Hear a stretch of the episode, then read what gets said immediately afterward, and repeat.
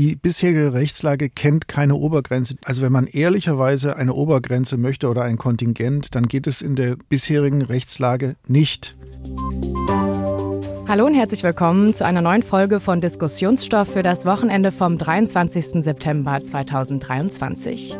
Ich bin Lisa Fritsch, moderiere diesen Podcast, bei dem es immer um ein Thema geht, das in Deutschland aktuell für Diskussionsstoff sorgt. Und das ist diese Woche ganz klar die Debatte um eine bessere Asylpolitik in der EU. Ist Abschottung der richtige Weg oder braucht es mehr als das? Wie können wir den Ansturm tausender Flüchtlinge wie momentan auf der italienischen Mittelmeerinsel Lampedusa besser kontrollieren, die Asylverfahren beschleunigen und mehr Rückführungen organisieren? Und diese Folge gibt es jetzt auch als Videopodcast auf T-Online und bei YouTube zu sehen. Den Link dazu finden Sie in der Folgenbeschreibung der Podcast-Folge. Und für die Diskussion begrüße ich zum einen T-Online-Chefredakteur Florian Harms. Hallo zusammen. Und zum anderen unseren neuen Politikchef in der Redaktion bei T-Online, Christoph Schwennecke. Schön, dass du auch jetzt schon bei uns hier im Podcast bist. Hallo, ich freue mich auf die Premiere hier. Und damit wollen wir auch anfangen. Du hast nämlich diese Woche genau zu diesem Thema einen Kommentar geschrieben und hast da ja recht klare und auch harte Worte zu dem Thema Migration und Asylpolitik gefunden. Du schreibst, wir haben es nicht geschafft, wir sind gescheitert. Was genau meinst du damit? Ja. ja, ich hatte gehofft, das ist selbsterklärend, aber gut, wenn da noch Fragen bleiben, gut, dass ich die Möglichkeit habe, das nochmal äh, auszuführen. Der Satz, äh, wir haben es nicht geschafft, geht natürlich auf den Satz, wir schaffen das von Angela Merkel zurück. Äh, nach acht Jahren, es sind jetzt genau acht Jahre, muss man äh, klar feststellen, dass äh, der Satz letztlich eine hohle Phrase war der versucht hat, das Unmögliche als möglich zu erklären und im Übrigen, glaube ich, auch äh, versucht hat, einen epochalen Fehler ihrerseits zu kaschieren. So, jetzt ist die Lage eine andere. Ich merke auch, dass die Fragen plötzlich ganz andere sind, als die, die damals gestellt wurden. Für Antworten, wie ich sie dir gleich nochmal gebe, ähm, ist man seinerzeit ähm, beinahe gesteinigt worden. Und die Antworten müssen zweigeteilt sein. Ich glaube, es gibt eine akute Notwendigkeit, dieser momentanen Situation Einhalt zu gebieten und darüber hinaus müssen sehr tiefgreifende ähm, strukturelle rechtliche Maßnahmen ergriffen werden. Also akut. Erstens Grenzsicherung zu Wasser und zu Lande. Das geht nämlich. Damals wurde behauptet, man kann Grenzen nicht sichern. Auch das kam von Angela Merkel. Man kann Grenzen sichern. Und zwar sowohl an Land als auch zu Wasser. Ähm, das muss im Moment auf dem Mittelmeer passieren. Ich glaube, dass die Asylzentren schwimmend sein müssen, weil wir werden sie nicht in die Staaten verlegen können, von denen die Flüchtlinge in ihren furchtbaren Nussschalen starten. Und dann müssen die Verfahren sehr schnell vollzogen werden. Und die materiellen Anreize, auch das gehört zur Wahrheit, müssen verringert werden. Es darf nicht so materiell reizvoll sein zu kommen. Und Damit meinst du die Sozialleistungen genau. in Deutschland? Also die äh, Union hat ja jetzt in Antwort auf den Deutschlandpakt von Bundeskanzler Olaf Scholz einen Migrationspakt vorgelegt oder wird ihn vorlegen. Und da wird gesagt, dass die Geldleistungen eher in Sachleistungen umgewandelt werden müssen. Das klingt alles fürchterlich, ähm, ist aber notwendig, weil man sonst dieser Sache nicht mehr Herr werden kann. Aber ist das denn realistisch Sachleistungen? Das ist ja auch super schwer zu. Naja, ähm, da stellt man sich jetzt nicht eine Butterstulle drunter vor. Ja, das ist natürlich ein bisschen was anderes. Aber klar ist, wenn ich ein solches Anreizsystem schaffe, dann, dann wird der Strom so bleiben, wie er ist. Und vielleicht machen wir da mal einen Cut und reden über die strukturell notwendigen Änderungen dann ja, nochmal in einem eigenen Blog. Ja, gerne. Floren, ähm, welche strukturellen Änderungen siehst du denn ähm, dort vor allen Dingen essentiell, die geändert werden müssen? Also Christoph hat jetzt schon die ähm, Gesetze angesprochen. Also mich stört gegenwärtig, dass wir in Deutschland ganz viel diskutieren über die unmittelbare Situation und ich würde dir gar nicht da widersprechen, Christoph, das, was du jetzt angesprochen hast, braucht das sicherlich, ähm, weil es im Moment zu eskalieren droht und wir die Lage eigentlich nicht mehr im Griff haben.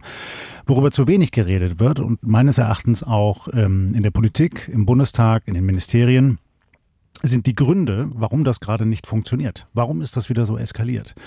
Und das liegt ja weniger an dem, was wir hier tun. Ich glaube nicht, dass die Anreize für Flüchtlinge dabei das Entscheidende sind. Ob die jetzt so viel Geld kriegen oder so viel Geld oder nur irgendwie ein bisschen Unterstützung, wenn sie hierher kommen.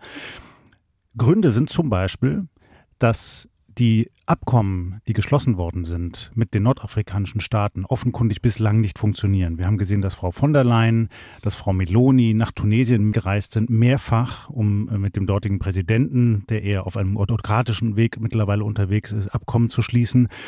Dann hat er das versprochen und in den folgenden Wochen kamen trotzdem wieder immens viele Boote. Also das scheint so nicht zu funktionieren. Das andere ist, worüber zu wenig geredet wird, und das hat beispielsweise der sächsische Innenminister Schuster sehr vehement jetzt endlich mal vorgebracht, ist die Situation an der Ostgrenze. Und da sehen wir, dass offenkundig äh, Putins Regime wirklich systematisch versucht, die EU-Staaten zu destabilisieren, indem Flüchtlinge als Druckmittel eingesetzt werden.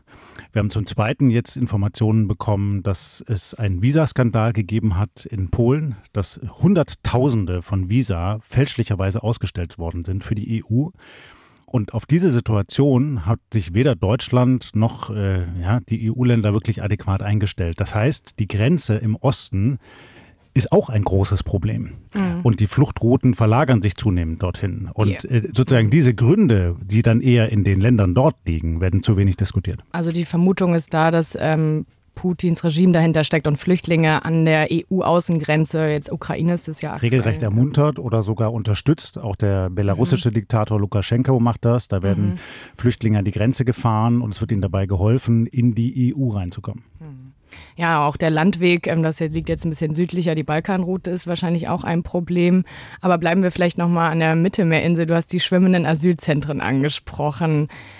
Das klingt nach einer guten Idee, da würde ich äh, mitmachen. Aber wie können wir uns das ja praktisch vorstellen? Also wer soll da beteiligt sein? Wie wird das organisiert?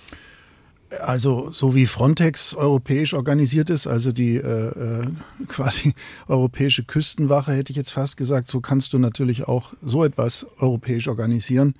Äh, ich bin jetzt kein Logistikfachmann, äh, aber ich weiß, dass äh, große Unternehmen auch schon mal laut darüber nachgedacht haben, ihren Firmensitz auf See zu verlegen, weil sie dann nämlich keine Steuern zahlen müssen. Also halte ich das für technisch machbar. Es gibt bestimmt auch den ein oder anderen Ozeanriesen, das ein oder andere Kreuzfahrtschiff, was jetzt nicht mehr unterwegs sein kann. Also das, glaube ich, ist von der Seite her machbar. Natürlich müssen wir offen ansprechen, dass das teilweise auch mit Problemen behaftet sein wird, auch mit Bildern, die wir eigentlich nicht sehen wollen, aber die sehen wir so auch. Also das halte ich jetzt für logistisch für nicht die ganz große Herausforderung. Und mhm. ich, wir mussten halt gewärtigen, dass alle Versuche, diese Zentren in äh, den Startstaaten, sage ich mal, also auf der anderen Seite des Mittelmeers zu etablieren, schiefgegangen sind. Deswegen habe ich auch äh, oder wundere ich mich nicht darüber, dass die bilateralen Abkommen äh, nicht funktionieren. Mhm. Äh, denn das äh, war bei den Asylzentren genauso. Auch da hat man versucht, bilateral mit diesen Ländern ins Gespräch zu kommen. Die sagen dann immer ja, ja,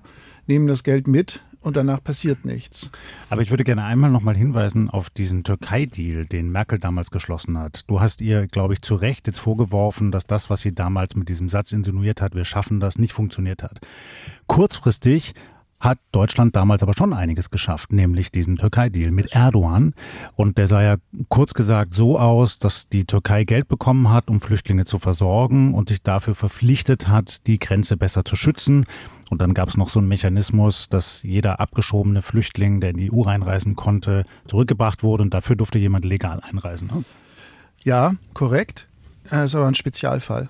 Denn die Türkei ist NATO-Mitglied. Die Türkei möchte irgendwie immer noch in die Europäische Union. Erdogan ist Erdogan. Trotzdem ist das was anderes als Abkommen zu versuchen mit Ländern, die diese Bindung an den Westen, sage ich jetzt mal, nicht haben. Deswegen ist der Türkei-Deal ein richtiger Hinweis, aber der lässt sich eben nicht so ohne weiteres auf Tunesien Libyen oder Marokko übertragen. Aber Europa müsste ja gerade Interesse dran haben, ein Land wie Tunesien, was als einziges von diesen ganzen Ländern, die damals im arabischen Frühling ihre Revolte hatten, noch halbwegs demokratisch ist, zu unterstützen und zu versuchen, dort wirklich stabile Strukturen herzustellen. Da haben wir ein Rieseninteresse dran. Und die bekommen ja jetzt auch Geld. Ich glaube, so etwa eine Milliarde ist jetzt versprochen worden.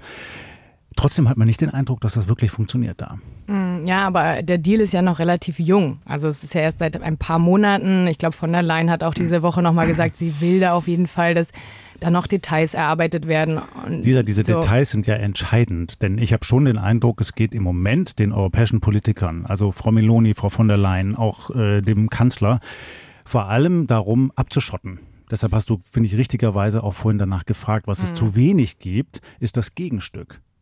Denn Abschottung wird dauerhaft nur funktionieren, wenn man auf der anderen Seite eben legale Zuwanderungswege nach Europa verstärkt mhm. und ermöglicht. Und wir brauchen ja auch mehr Leute, die gut qualifiziert sind und zwar nicht nur für Top-Jobs wie Ärzte und Ingenieure. Wir brauchen auch mehr Krankenpfleger. Wir mhm. brauchen Paketzusteller. Ja. Und da muss die EU eigentlich legale Wege ermöglichen. Also ich gebe mal ein ganz plastisches Beispiel, dass man, wenn man äh, zum Beispiel in Tunis in eine Agentur geht, dort ein Formular ausfüllen kann, erklärt, warum man kommen möchte nach Europa, seinen Bildungsabschluss vorlegt und quasi wie so eine Checkliste hat, okay, mhm. zu diesen Konditionen komme ich dann auf eine lange Liste und habe vielleicht die Chance einzureisen. So machen die Kanadier das. Ja, bevor wir hier gleich weitermachen, kurz noch ein Hinweis in eigener Sache. Ähm, wenn Sie nämlich keine Folgen unseres Podcasts verpassen wollen, abonnieren Sie gerne den Diskussionsstoff-Podcast in der App, mit der Sie Podcasts hören. Und hören Sie auch gerne in unseren Nachhaltigkeitspodcast von T-Online namens Grünes Licht rein. Da gibt es einfache Alltagstipps, um etwas nachhaltiger zu leben. Und wenn Sie uns eine Anmerkung oder Frage stellen möchten, dann schreiben Sie uns gerne eine E-Mail an podcasts.t-online.de. Und damit zurück zum Thema, zu dem Aspekt, den du gerade angesprochen hast, Florian, hat sich zum Beispiel auch ein Geschäftsführer eines Krankenhauses im ZDF geäußert. Wir haben jetzt in der letzten Zeit einige Mitarbeiter deshalb verloren, weil wir einfach nicht mehr die Aufenthaltsgenehmigung hatten. Genau, es äh, liegt einerseits daran, dass wir die Fachkräfte nicht akquirieren, aber auch an der Überforderung vieler Ausländerbehörden. Du hast es jetzt angesprochen, den Unterschied ähm, zu Kanada es ist halt einfach geopolitisch auch eine andere Lage, die wir hier in Europa haben. Was ähm, meint ihr? Man kann natürlich nicht den Atlantik mit dem Mittelmeer vergleichen. Welche Rolle spielt sozusagen auch die geopolitische Lage Deutschlands bei der ganzen Problematik? Ja, das Mittelmeer ist eine Pfütze verglichen mit dem, mit dem Atlantik und das merken wir natürlich dann auch. Äh, und der Migrationsdruck kommt eben aus Afrika oder auch über Afrika. Und das ist auf der anderen Seite der Pfütze bekanntlich gelegen. Also die Situation ist da ungleich anders. Trotzdem ist der strukturelle Hinweis, der systematische Hinweis, glaube ich, von, von Florian richtig. Und du hast vorhin auf meinen äh, Kommentar Bezug genommen. In dem habe ich auch dafür plädiert, für diejenigen, die jetzt schon da sind, die angekommen sind, ähm, ob jetzt auf illegalem Wege oder nicht, da muss eine Perspektive schnell eröffnet werden, hier in, in Arbeit zu kommen. Dann gab es mal dieses Stichwort Spurwechsel dafür. Ich gebe zu, dass ich da am Anfang ähm, meine Schwierigkeiten damit hatte, weil ordnungspolitisch ist das nicht ganz gerade. Ja, aber es hilft jetzt nichts. Äh, da muss was passieren, denn diese zumal jungen Männer sollen ihren Tatendrang besser in Arbeit als in Unsinn stecken.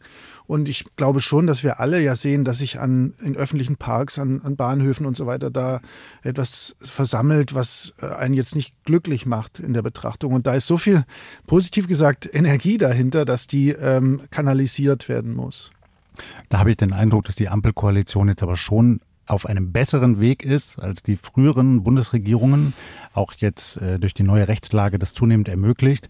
Und äh, das beste Beispiel dafür ist ja die Aufnahme der ukrainischen Flüchtlinge, die sofort in Arbeit kommen. Also die kommen hierher. Da wurde ja, auch eine, wurde ja auch eine extra Ausnahmegenehmigung dafür genau. äh, eröffnet. Ne? Mhm. Ja, aber manchmal hat man auch das Gefühl, dass die Menschen, die eben aus Afrika kommen, ganz andere Chancen haben als auch nochmal die Menschen, die in der Ukraine aufgewachsen sind. Und ich denke mir manchmal, so sind das nicht alles ja, Menschen ohne jegliche Berufsqualifikation, ohne jegliche Chancen. Nein, Lisa. Also das, das wäre zu pauschal. Das kann man nicht sagen. Natürlich ist das Bildungssystem einem Staat wie Gabun beispielsweise oder Niger ein anderes als in der Ukraine, keine Frage. Aber die, die da kommen, sind ja häufig dann schon Leute, die etwas besser gestellt sind, die sich überhaupt diese lange Überfahrt leisten können, diese gefährliche Reise. Christoph hast es gerade gesagt, es sind eher junge Männer häufig schicken Familien dann sozusagen den besten, glücklichsten Spross ihrer Familie auf diese lange Reise, um nach Europa zu gelangen, um da äh, seines Glückes Schmied zu werden und hinterher wieder die eigene Familie zu unterstützen. Das sind schon Leute, die häufig einen Bildungshintergrund haben, auch wenn der in Afrika vielleicht grundsätzlich auf einem anderen Niveau stattfindet.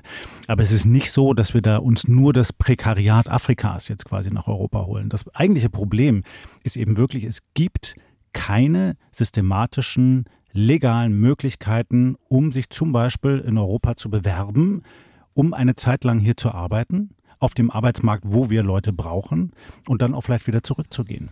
Es gibt jetzt ja diese neuen Regelungen, aber da braucht man eben auch Kontakte nach Deutschland. Ne? Man muss so eine Art Arbeitsvertrag vorweisen, dann darf man, glaube ich, eine sechsmonatige Probezeit hier arbeiten und schauen, wie es läuft. Ja, und es ist noch zu kompliziert, Lisa. Deshalb habe ich dieses Beispiel von Kanada gebracht. Die sind ganz woanders auf der Welt, keine Frage. Aber das haben die besser gelöst. Die Miriam Holstein hat hier bei uns im Podcast mal darüber berichtet, weil sie das sich vor Ort angeschaut hat, damals mit dem äh, Minister Heil. Und das ist wirklich so, die haben so eine lange Checkliste, wo jede Person dann Auskunft geben muss und dann eben festgestellt wird, okay, wie groß sind denn die Chancen, dass diese Person uns hier auf unserem Arbeitsmarkt helfen kann, dass sie was beitragen kann, dass sie sich mhm. juristisch sauber verhält und so weiter? Keine Frage. Wir haben jetzt zwei Ebenen besprochen, glaube ich. Die akut, die akute Situation und wie die erstmal wieder einigermaßen in den Griff äh, bekommen werden kann. Dann sagen wir bilaterale Abkommen oder auch die Möglichkeit eben Anlaufstellen in den Herkunftsländern zu schaffen, um hier legal in Arbeit zu kommen und da quasi einen Antrag zu stellen, also Stichwort Kanada. Ich glaube, wir müssen eine dritte Ebene mit in den Blick nehmen und die hat zu tun mit diesen etwas hilflosen äh, Forderungen nach Obergrenzen versus zum Beispiel Abschaffung des Individualrechts auf Asyl. All das geht in Richtung einer dritten Ebene. Die beginnt erst beim Asylrecht und mündet letztlich in völkerrechtlichen Verträgen, die bestehen, weil dieses Asylrecht, sowohl das deutsche wie auch äh, innerhalb Europas, so verkettet und verwoben ist mit internationalen Verträgen, Flüchtlingskonventionen beispielsweise, dass letztlich, wenn man wahrhaftig wäre in dieser Diskussion man auch darüber sprechen müsste. Das ist dann die dritte Dimension, die dritte Ebene. Und wenn das eine kurzfristig ist, das zweite vielleicht mittelfristig, worüber wir gesprochen haben, dann ist das die langfristige Aufgabe, mit der sich die Politik beschäftigen muss. Hm, also du meinst ähm, sozusagen die ganzen Gesetze EU-weit auch einfacher zu machen? Ja, äh, da sind einfach völkerrechtliche Verpflichtungen eingegangen worden äh, aus historisch bestimmt guten Gründen, die man aber im Lichte des Hier und Heute mhm. sich nochmal anschauen muss. Also auch politisch und das ist aber überdenken. Ja, natürlich. Das und das ist aber ein, ein das mhm. ist natürlich ein ganz, ganz, ganz heißes Bett. Eisen. Auch das, ja. ja. Also lass uns konkret sagen, es geht um das Asylrecht. Und die Frage, soll man ein individuelles Asylrecht haben? Mhm. Also soll ich in dem Moment, wo ich europäischen Boden betrete, das Recht haben, dass mein Fall individuell geprüft wird? Mhm. Oder nicht?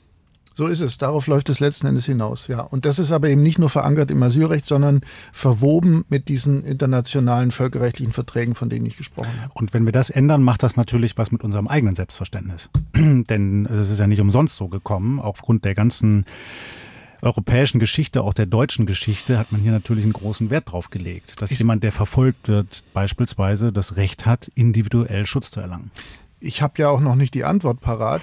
Ich wüsste auch noch nicht genau, wie ich sie geben würde, zumal ich auch kein Völkerrechtler oder Jurist mhm. bin. Ich sehe nur, dass wir wahrhaftiger und weniger verklemmt auch über diese Fragen sprechen müssen, ob das noch möglich ist, was diese Rechtsgrundlagen, völkerrechtlichen Grundlagen mhm. einmal möglich gemacht haben und man, nach wie vor möglich machen. Man kann es ja mal an einem Beispiel deutlich machen. Marokko. Mhm. Da ist gerade viel berichtet worden wegen des Bebens. Aber Marokko ist auch in anderer Hinsicht interessant. Das Land hat sich in den vergangenen Jahren sehr positiv entwickelt, hat ein gutes Wirtschaftswachstum, baut eigene Industrien auf. Dort gibt es zum Beispiel Zuliefererbetriebe für die europäische Autoindustrie. Und auf der anderen Seite gibt es nach wie vor einen ziemlich harschen Polizeistaat dort. Das heißt, es gibt Menschen, die dort gefoltert werden. Jetzt stellt sich die Frage, und das ist ein Dilemma für europäische Politiker, wie geht man mit so einem Land um? Kann man Marokko zu einem sicheren Herkunftsland erklären, weil es auf einem guten Weg ist? Oder muss man sagen, nein, da stimmt eben vieles noch nicht und deshalb können wir das nicht? Ja, aber genau diese Debatte um sichere Herkunftsstaaten, die ist ja auch gerade aktuell und vor allen Dingen die CDU fordert da auch ganz klar, dass ähm, das überarbeitet wird. Das würde natürlich die Dinge auch eindeutig erleichtern, weil eben viele Menschen genau aus dieser Maghreb-Zone kommen. Ähm, aber nochmal zurück zu dem Punkt mit dem Asylrecht überdenken. Ich finde den Punkt sehr spannend. Es würde sozusagen schon in dem Sinne Sinn machen, das sozusagen kollektiv und nicht individuell zu betrachten, weil wirklich ja auch viele Menschen ähnliche ähm, sozioökonomische Hintergründe haben, weil viele junge Männer eben aus Westafrika kommen und die man dann sozusagen als eine Gruppe betrachtet, würde es, glaube ich, auch die Verfahren einfacher machen und somit dieses gesamte Problem, das Asylverfahren eben so lange dauern, vereinfachen. Ja, also wenn man ehrlicherweise äh, eine Obergrenze möchte oder ein Kontingent, dann geht es in der bisherigen Rechtslage nicht. Die bisherige Rechtslage kennt keine Obergrenze. Dieser Satz ist richtig und unumstößlich. Jetzt kann man sagen, wir haben an anderer Stelle auch schon geltendes Recht äh, sind darüber hinweggetrampelt. Beispielsweise das äh, Dublin-Abkommen, wonach Flüchtlinge eben dort zu behandeln sind, aufzunehmen sind, zu registrieren sind, wo sie, wo sie ankommen und äh, eben nicht einfach weiterziehen können, wie es nach wie vor der Fall ist. Auch das ist längst außer Kraft gesetzt. Also kann man auch sagen, gut, wir müssen im Moment äh, bei Rechtsgrundlagen fünf Grad sein lassen. Aber man muss schon noch darauf hinweisen, dass es streng genommen nicht geht. Streng genommen geht eine Kontingentierung bei dieser Rechtslage nicht. Das ist eine, eine reine politische Forderung, Richtig. jetzt auch in den Wahlkämpfen, ja. auch durch Markus Söder. Und manche in der Union sagen das ja auch so deutlich. Also wir hatten gerade den CSU-Landesgruppenchef im Bundestag, Alexander Dobrin, bei uns zum Besuch in der Redaktion und der hat vor kurzem auch im Bundestag natürlich eingeräumt, dass man das Asylrecht jetzt nicht so einfach ändern kann. Mhm. Dafür braucht es eine Zweidrittelmehrheit im Bundestag und im Bundesrat und die gibt es einfach im Moment nicht, die ist nicht absehbar. Ja. Und ich möchte trotzdem nochmal grundsätzlich äh, darauf kommen. Wir haben eine europäische Geschichte, aus der haben wir gelernt, dass der Schutz des Lebens und des Menschenrechts an oberster Stelle steht, steht ganz vorne in unserem Grundgesetz. Und dass wir uns auch adäquat solidarisch verhalten. Und wenn man da jetzt rangeht und beispielsweise sagt, alle, die aus Marokko kommen, haben eigentlich kein Anrecht mehr auf Asyl, weil sie in einem halbwegs stabilen Staat leben. Dann kann es sein, dass Aktivisten der Polisario, ja, so eine Widerstandsbewegung in, in Marokko, Unabhängigkeitsbewegung, fliehen aus Marokko, die ähm, dort äh, von der Polizei verfolgt werden, vielleicht sogar misshandelt worden sind, an die europäischen Grenzen gelangen und dann würde Europa sagen, du darfst hier nicht reinkommen. Wenn wir das wollen, dann müssen wir das sehr klar erklären in Europa und das macht was mit unserem eigenen Selbstverständnis. Und so ehrlich muss man dann auch sein in der Diskussion. Das sehe ich bislang nicht. Ja, ich würde gerne den Begriff von Florian nochmal aufnehmen. Was er hat ja zu Recht und wie ich finde stichhaltig auf unsere Geschichte hingewiesen, woraus die Verpflichtung gegenüber der Menschenwürde und Menschenrechten äh, rührt und gerade Deutschland alle Gründe hat, da äh, Vorreiter zu sein. Aber was heißt adäquat solidarisch heutzutage, Florian? Wenn du Du hast das Marokko-Beispiel gebracht. Es gibt wahrscheinlich Marokko, da hast du, glaube ich, auch einen persönlichen Bezug dazu, da kennst du dich gut aus. Es gibt bestimmt sehr, sehr viele Länder auf der Welt, in der solche Situationen herrschen. Und da ist dann die Frage, was ist vor diesem Hintergrund adäquat solidarisch? Ich kann mich erinnern, Dafür ist er seinerzeit auch sehr gescholten worden, dass ähm, der von mir sehr verehrte fast äh, ähm, Historiker Heinrich August Winkler in der Hochphase der Flüchtlingskrise 2015, 2016 gesagt hat, man müsse das Asylrecht mit dem Zusatz versehen nach Maßgabe des Möglichen. Das geht in die gleiche Richtung. Und ich freue mich schon darüber oder ich bin froh, dass man, dass man das jedenfalls thematisiert, dass man nicht mehr einfach sagt, ähm, wir, wir kriegen das für alle hin. Das wird nicht funktionieren. Da muss ich nur auf die Landkarte gucken, schaue mir den europäischen Raum an oder den EU-Raum und dann schaue ich mir die Region an, aus der äh, die Menschen alle kommen. Das wird so nicht funktionieren und da müssen wir uns neudeutsch gesagt ein bisschen ehrlicher machen und äh, dann definieren, was heißt das adäquat solidarisch.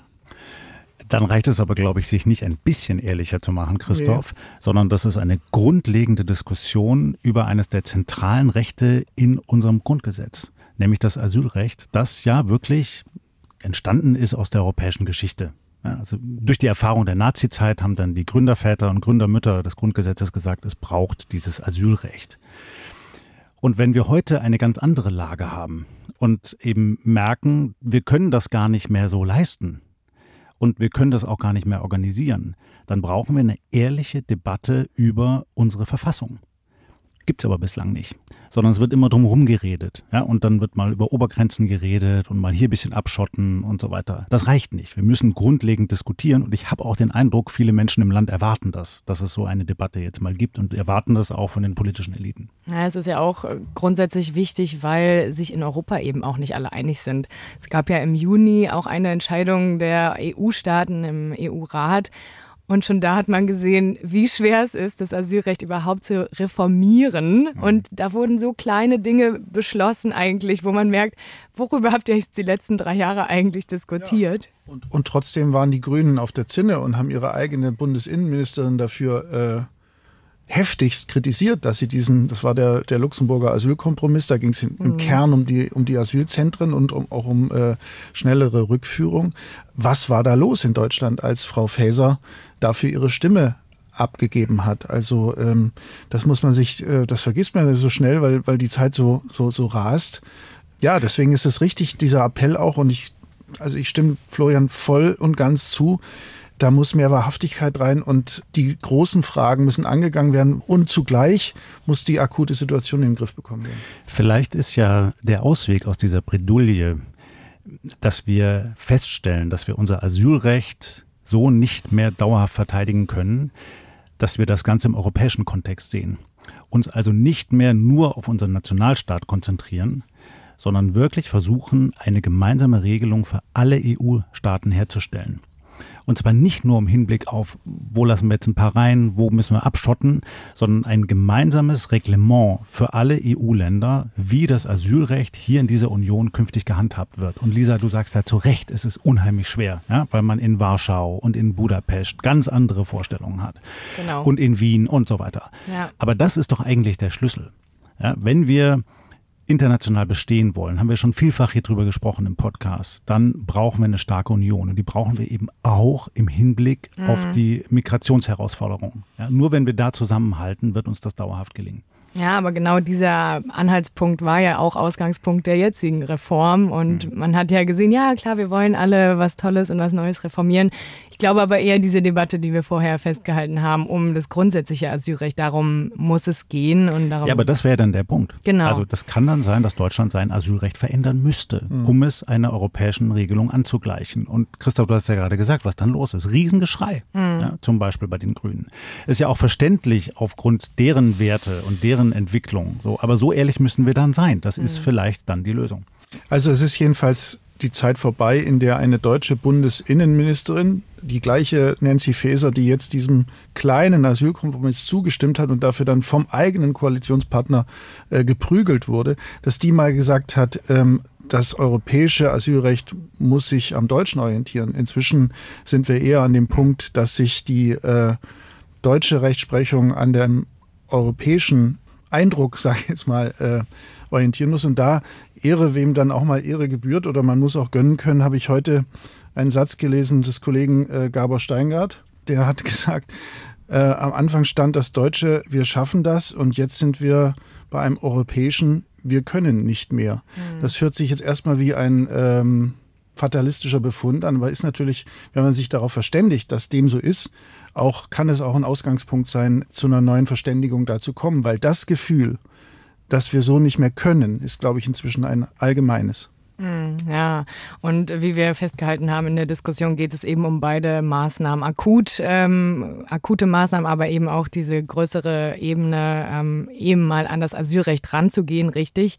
Ähm, ich glaube aber genau diese zweite Debatte wird wieder ewig dauern und ähm, deswegen ist es eben umso wichtiger, dass wir eben auch akute Maßnahmen ähm, und auch vor allen Dingen ja greifbare Maßnahmen wie eben diese schwimmenden Asylzentren zum Beispiel und nicht nur immer sagen, ja, wir brauchen an den Außengrenzen schnellere Verfahren. Und langfristige Krisenhilfe, Lisa. Ich glaube, das ist auch entscheidend und das kommt auch ein bisschen zu kurz.